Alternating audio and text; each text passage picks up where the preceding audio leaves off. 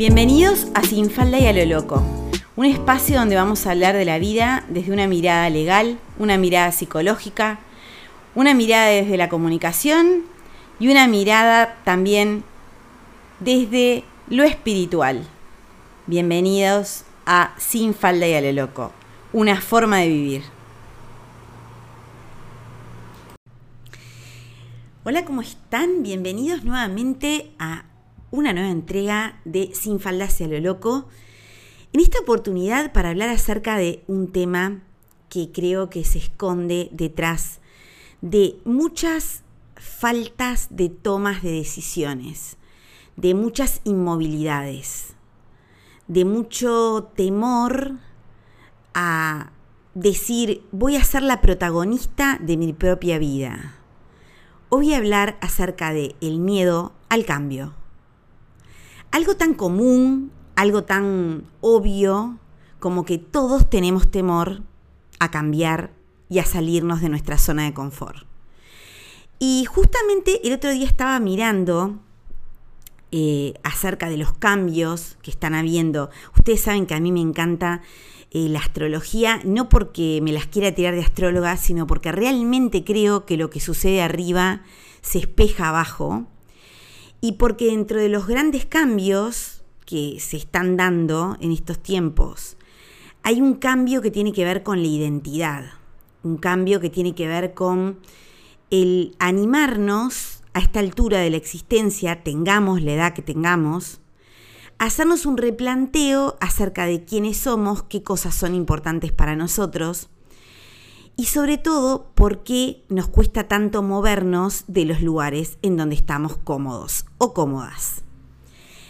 Y aquí se me ocurrió pensar mucho acerca del tema de la soledad, porque vieron que hay una cuestión que tiene que ver con la soledad como eh, un, bien, ¿no? Eh, durante tanto tiempo, las mujeres sobre todo, pero también los hombres, miren un hombre cuánto, cuando enviuda, cuánto tiempo queda solo 10 minutos, porque yo creo que ya están haciendo cola en cuanto saben que se fue la mujer para, para, suplantar. O cuando alguien, un hombre se divorcia. Eh, el, el, hombre en general tiene como ciertas dificultades ad hoc para estar en soledad. Las mujeres no. Resulta que eh, el tiempo ha demostrado, primero, que sobrevivimos bastante más a los hombres, segundo, que muchas no vuelven a, a tener pareja, y que se las arreglan perfectamente bien solas. El tema es qué pasaba con las mujeres que tenían 20, 30, 40, 50, 60. Estamos hablando de mujeres que supuestamente todavía estaban en momento o en tiempo de poder tener una pareja, un vínculo, y decidían quedarse solas. ¡Qué misterio! ¿Por qué elegir la soledad pudiendo estar acompañadas? Claramente la sociedad va cambiando, vamos recuperando la fuerza, el creer en nosotras, el tener una capacidad de independencia emocional, de independencia económica, de independencia familiar, porque antes la mujer que estaba soltera o viuda o, divorciada, a veces terminaba cuidando a la madre o siendo la, destinada en el grupo familiar a cuidar a los padres viejos o a encargarse de los niños, etcétera, ¿no? Pero bueno, fuimos tomando otros lugares y fuimos amigándonos con la soledad. Resulta que estar sola ya no era algo tan terrible, ya era algo incluso disfrutable. Sigue siendo, de todas maneras, un mundo diseñado para dos, ¿no? Yo eh, siempre digo que cuando uno viaja, eh, cuando viajamos y queremos eh, dormir cómodas, nada, pedimos una habitación para dos personas para que nos den una, cama, una cama de matrimonio. yo he llegado a mentir descaradamente cuando hago reservas en lugares para comer y digo que soy dos. Eh, para que estar en una mesa como la gente. Y después digo, ay, no llegó, con cara de, mira, fíjate, me arriba de todo me dejaron plantada, porque si no te ponen en un sucucho. O, bueno, en realidad hay una sociedad que trata de, querer convencernos de que este, el 2 por 1 eh, es mejor, ¿no? De que, de que la vida de dos es mejor. Pero este aquí que, claro, nosotras empezamos con todo el entusiasmo, con todas las ganas, con todo el brío, a amigarnos con la soledad. Porque cuando vos estás sola y no estás en pareja, conviviendo, eh, incluso puedes estar en pareja pero no conviviendo, entonces estás en definitiva sola dentro de tu casa, tenés tus propios espacios, desde la cama hasta para hacer actividades, leer, eh, hacer cosas que te gusten, administrar tus propios tiempos, si querés salir con amigas, si no. Resulta que estás una tarde, un sábado ahí, no tenés nada muy especial que hacer, se te ocurrió te vas al cine, o lo que sea que tengas ganas de hacer, tengas la edad que tengas. ¿Qué sucede con eso? Que de alguna manera somos seres sociales. Ese es uno de los temas, vieron que a mí me gusta enganchar todo con todo, ¿no? A veces cuando me dicen, bueno, pero ¿cómo en los registros se hablan de otras personas? Si en realidad los registros solo podrían hablar, un registro acásico solo podría hablar de la persona que se está haciendo el registro. Gente, somos seres sociales. O sea, tenemos parejas, tenemos hijos, tenemos familia, compañeros de trabajo, amigos, em, nos desarrollamos en, una sociedad y claramente los personajes que nos rodean van saliendo en la lectura de un registro porque forma parte de nuestra vida y de, lo que a veces necesitamos saber para saber dónde estamos parados y qué decisiones tomar. No es que te van a chusmear de tus vínculos, te van a decir exactamente lo que necesitas saber para poder tomar las mejores decisiones. Entonces, ¿qué sucede? Cuando empezamos a hacernos demasiado amigos de la soledad, la soledad se vuelve cómoda, muy cómoda, porque no tenés que transar con nadie, no tenés que dialogar con nadie, las decisiones no se toman de a dos, las tomas vos sola. Sos la dueña del control remoto, vas a donde querés, si tenés ganas de irte para afuera te vas, si no te quedás. Mm, si económicamente estás bien y, te podés este, mantener, no tenés que estar eh, decidiendo de a dos los destinos, si el otro no quiere viajar, vos no te complicás la vida de que estás dejando a alguien solo, te vas y haces lo que querés. Entonces vamos cayendo como en una especie de la comodidad, de la soledad, en desmedro del encuentro del otro. Y una de las cosas que me encanta de lo nuevo que, se ve en, este, en estos cambios, en este retorno como al origen, porque por un lado tenemos la tecnología como una forma maravillosa de establecer contacto con la persona, pero por el otro lado hay una vuelta a lo anterior, ¿no? En el sentido de el verse las caras, el mano a mano, el conocerse, el hablar, la presencia, el tomar un café. Quien decía que, las plataformas para conocer personas eran los nuevos bailes o las nuevas eh, maneras eh, o sitios para entablar vínculos este, y conocer parejas, tal vez puede ser, sean la plataforma de lanzamiento, pero claramente hay que preguntarse cómo puede ser que haya vínculos que han durado, no sé, dos, tres, cuatro años sin verse la cara, ¿no? Gente que, que, que no importa dónde vivas, así vivas en la otra punta del mundo. Bueno, porque la tecnología lo permitía. Eh, la otra vez alguien me preguntaba, bueno, pero si, pero si nunca, eh, si tu pareja nunca salía, nunca hacía nada, ¿cómo te pudo haber engañado? Eh, tenía un celular, ya está. Podés hacer de todo con el celular. Todo, desde tener sexo hasta hablar, hasta tener unas relaciones fabulosas, aunque no del todo reales, ¿no? Porque digo, en el, en el tema de, lo afectivo, si no estás en presencia de la persona, no, no termina de ser absolutamente real. Y digo en el tema de lo afectivo, ¿no? Porque ya saben que en el tema de lo que es trabajar con energía, registros, limpieza de casas, constelaciones y todo lo que yo hago, ya saben que se hace de forma virtual y no, no, no hay presencialidad. Pero, pero, si es real que muchísima gente que he conocido a través de la página del Facebook, de mi página de Facebook, Simón Seija Registros Acásicos, o a través de mi Instagram, Simón Seija, muchas personas que hace años que están, que me siguen y con las cuales yo dialogo diariamente, porque si vos me pones un comentario yo te lo contesto, si me hablas por interno yo te lo contesto, cuando viví toda la situación que he vivido este año de separación, ruptura, traición, etcétera, etcétera, dieron un paso adelante. Y algunas dijeron, mirá que estoy. y, algunas de esas personas, a las cuales yo les tenía especial simpatía y me caían bárbaro y yo decía, qué genial sería conocerlas. Algunas las conocía personalmente porque las había atendido personalmente en el balconcito haciendo los registros, a otras virtualmente.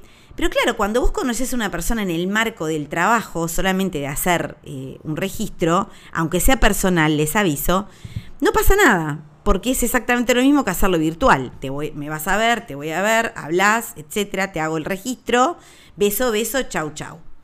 Entonces se dio algo que yo ya había dicho antes de la pandemia, que era que me iba a empezar a juntar con ciertas personas, a tomar café, a conocerlas, y me lo he venido permitiendo y estoy conociendo a gente que ya sabía que era maravillosa, pero que ahora lo estoy comprobando. Entonces, eso es comenzar a salirse de la zona de la comodidad, de quedarnos solamente con nosotras mismas o con nuestras parejas o con nuestros amigos de toda la vida, nuestros conocidos o familiares, para abrirnos. Porque ese, ese es el gran desafío y el gran mérito que en cierta forma pide este tiempo. ¿Cuál es el gran cambio? Que después de tantas relaciones tóxicas y de tantas decepciones y de tanta dureza en los vínculos y de tantos dolores pasados y vividos, no importa que tengas 20, 30, 40 o 50, sigamos confiando y sigamos apostando a conocer al otro y a darle una oportunidad al otro de mostrarse tal cual es. Y aún de que nos dañe, y aún de que nos falle, y aún de que las cosas no salgan bien. Entonces, para salir de la inmovilidad, para salir de la zona de confort, hay que perder el miedo al cambio. Y el primer cambio es cuando nos acercamos a un otro, permitimos a ese otro que nos conozca realmente y nos abrimos a que nos conozca. El gran cambio de este tiempo es aumentar los niveles de intimidad que tenemos con el otro. El otro día estaba escuchando una entrevista de María Kodama, la viuda de Borges. Es una, un personaje que me encanta. ¿no? no tengo una opinión acerca de, pero es una persona que me fascina. Una persona que haya vivido al lado de un hombre como Borges tiene que tener algo muy especial. Y de hecho, en esa entrevista pasaron un trocito de Borges hablando acerca de el amor y Borges hablando acerca de la amistad. ¿Y qué decía Borges que había de diferencia entre la amistad y el amor? Él decía que en el amor necesariamente tenía que haber confidencialidad tenía que haber esa cuestión de intimidad profunda, de confianza profunda y de confidencialidad profunda. De que aquello que fuera dicho ahí, ahí permaneciera, ahí quedara.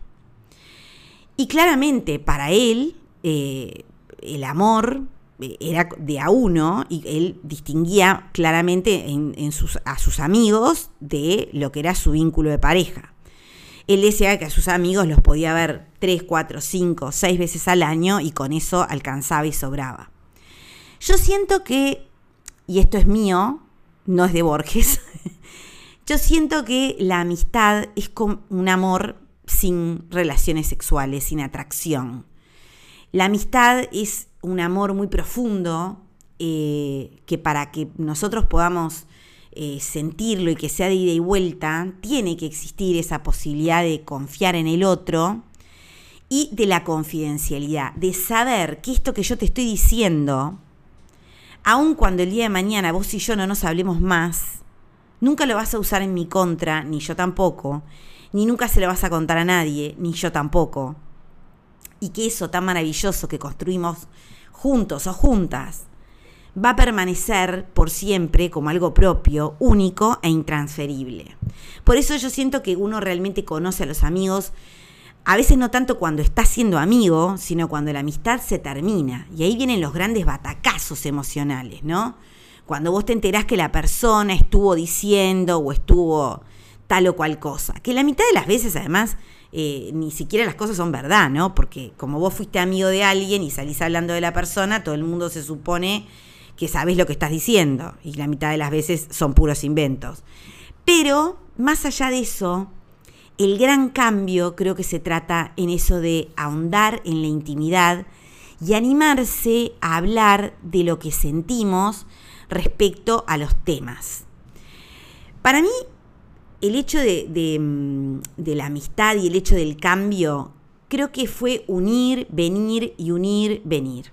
Primero porque cuando yo eh, eh, comencé a relacionarme con otros seres humanos, eh, iba a un colegio que era un colegio bastante especial, yo ya lo dije muchas veces, un colegio bilingüe, em, nada, el liceo francés, en donde la parte humana realmente en ese tiempo por lo menos no era algo que, que muy, muy, muy preciado. Y por otro lado, como yo no pertenecía al núcleo económico ni social al cual pertenecían mis compañeras y compañeros, entonces yo quedaba como aislada y luego, cuando mis padres se divorcian, me cambio de colegio y los dos últimos años voy a un, colegio de monjas. Eh, y claro, yo no tenía ni idea de cuáles eran las reglas mínimas del, del, encuentro con los otros, de cómo había que manejarse en el encuentro con el otro. El encuentro con el otro es un aprendizaje se, aprende a ser amigos, se aprende a ser hermanos, se aprende. Se aprende a, dialogar, se aprende a respetar los secretos, se aprende, lleva tiempo.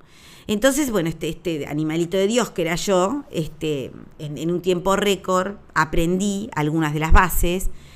Eh, y después, al poco tiempo, ya a los 19, yo me casé embarazada. Y entonces pasé a formar parte del grupo familiar de del padre de mi hija con esas nuevas reglas.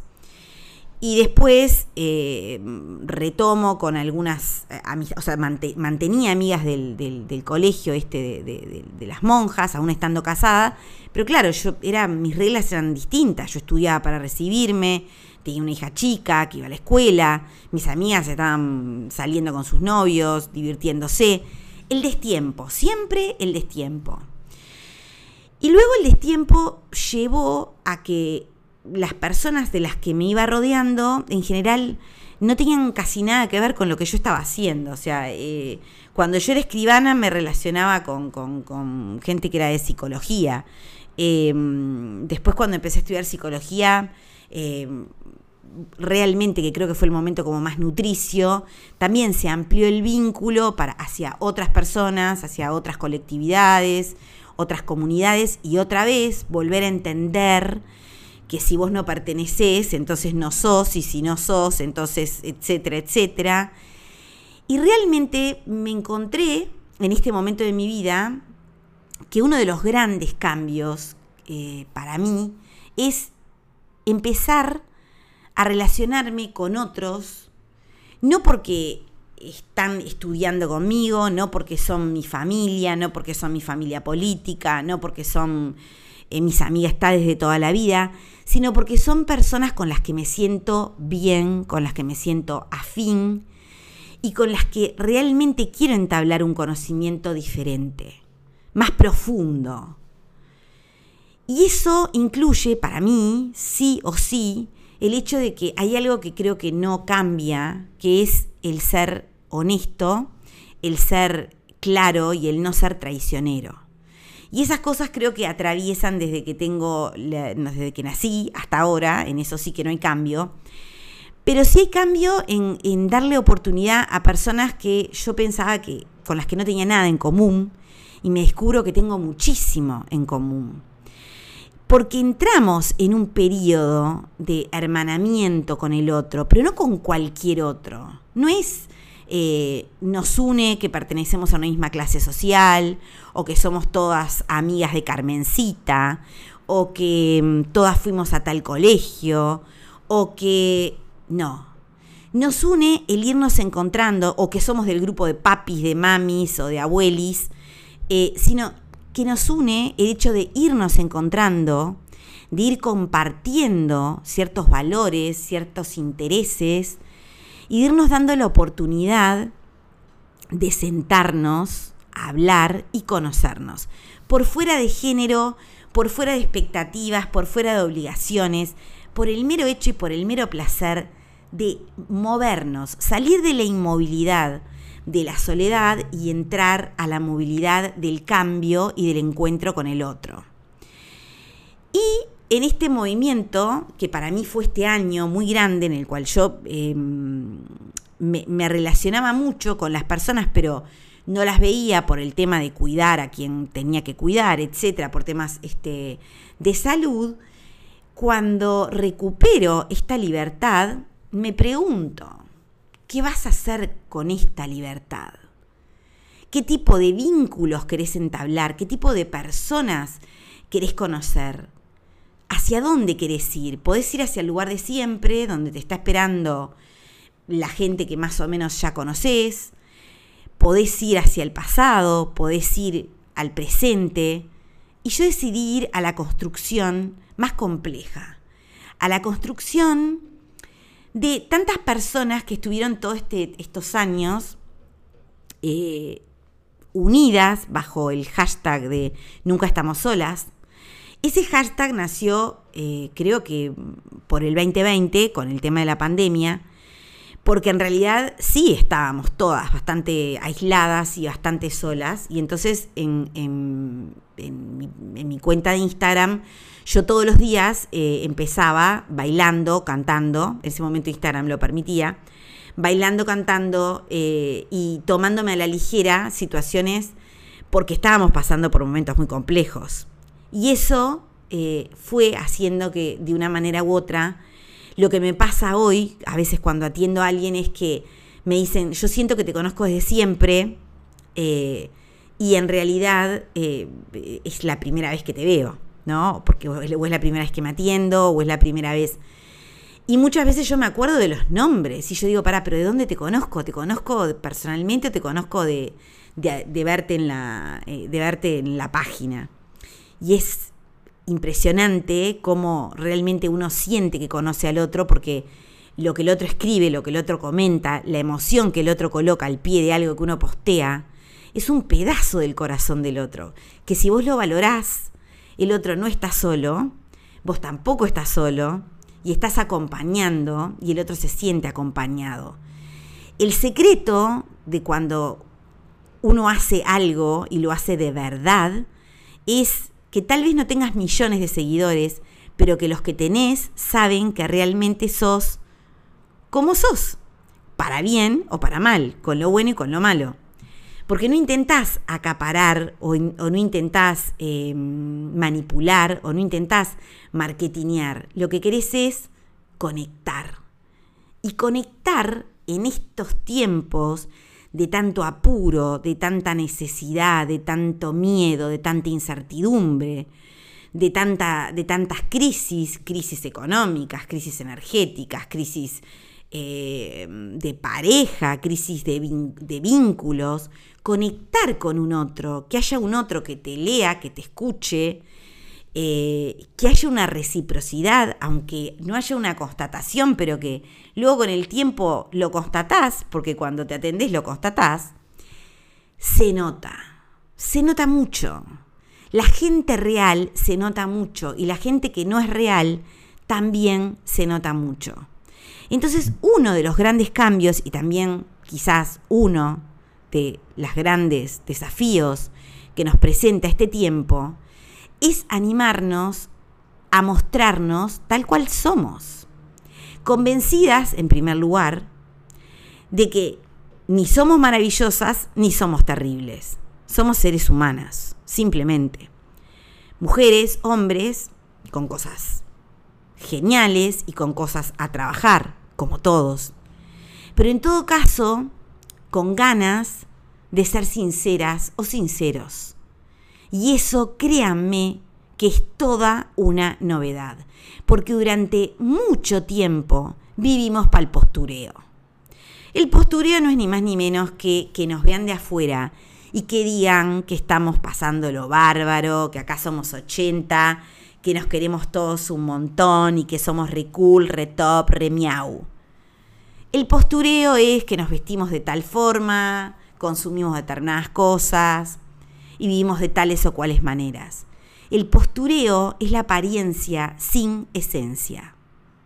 Entonces, cuando tenemos la oportunidad de hacer un cambio tan intenso, tan profundo, y de salirnos del miedo, de la inmovilidad, de encontrarnos con un otro que nos juzgue, tal vez lo primero que tengamos que plantearnos es cómo somos nosotros con nosotras mismas, cuánto nos enjuiciamos. Porque cuando tenemos tanto miedo del juicio del otro es porque somos enjuiciadores, o de nosotros mismos o de los otros. Cuando decimos no me importa lo que el otro diga de mí, no es real, duele mucho. Duele mucho cuando el otro nos agrede, duele mucho cuando el otro nos miente, duele mucho cuando el otro mm, de alguna manera eh, actúa de una forma que no esperábamos. Duele. Convivir duele.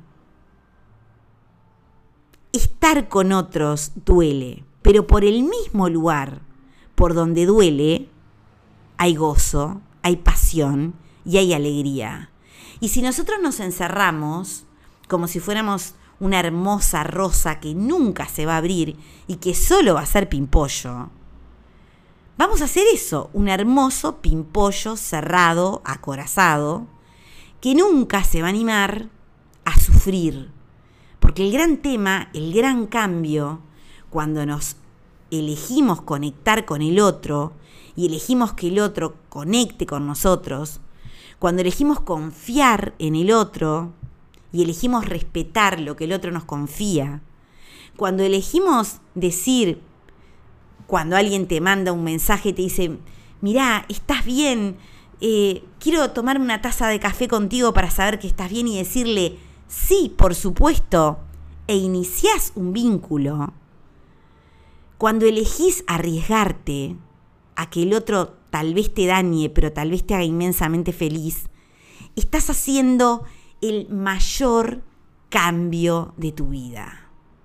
Estás pasando de pimpollo a rosa. Y no importa la cantidad de veces que lo hayas hecho, y no importa si todas las veces que lo hiciste, la rosa te la hicieron miércoles y los pétalos terminaron todos hechos pelota, no importa. Nuevamente volviste a ser semilla, volviste a germinar, volviste a ser un hermoso pimpollo y volviste a abrirte. No solamente a la posibilidad de la pareja y del amor, sino a la posibilidad del encuentro con la amistad, con las cosas que nos interesan, con las pasiones que nos interesan, en soledad y en compañía.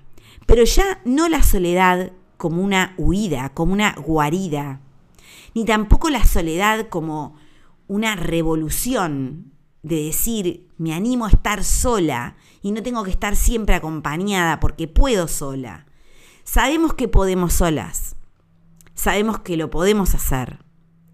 Sabemos que queremos estar en paz porque nos hirieron mucho. Porque la mayoría de nosotras, no importa la edad que tengamos, tenemos en nuestra piel las marcas de las heridas que nos hicimos nosotras mismas o que nos hicieron otros. Pero igual sigue valiendo la alegría y es el sentido de la vida y de haber encarnado en esta tierra encontrarnos con los demás para celebrar que estamos vivos. Y esto no tiene que ver con que hagas un cumpleaños y te vayan 100 personas, o que hagas un cumpleaños y lo celebres con tu mejor amiga a solas, o con tu pareja, o con los poquitos que quieras. Esto no tiene que ver con el éxito o no éxito social que tengas. Esto tiene que ver con el cambio profundo, interno, en el cual vos decidís que cada persona que forma parte de tu entorno la elegiste cuidadosamente. No lo haces por quedar bien. No es la amiga de la tía, de la prima, de la sobrina que cayó al grupo y se la acepta por apellido, por socialité o por lo que sea. Es porque el gran cambio es salir de la inmovilidad, del corazón pétreo, que solamente se vincula desde un lugar de la seguridad, desde un lugar de no ser lastimadas y desde un lugar de no llegar nunca a que nos conozcan ni a conocer verdaderamente al otro. Así que hoy hablamos acerca de el cambio. Lo que se oculta detrás del miedo es el miedo al cambio. Lo que se oculta detrás de la inmovilidad es el miedo al cambio. Y hoy salimos a abrir nuestros pétalos y volvernos las mejores y más perfumadas rosas del mundo. Las quiero muchísimo, nunca estamos solas, ni locas ni rayadas. Unamos nuestros aromas, cada uno particular, diferente, único e irrepetible. Y créanme cuando les digo que el año que viene se, se vienen cosas muy especiales, porque se están abriendo, se están abriendo todas estas flores y se está llenando de aromas únicos e irrepetibles que se funden en uno porque nunca, nunca estuvimos, estamos ni estaremos solas.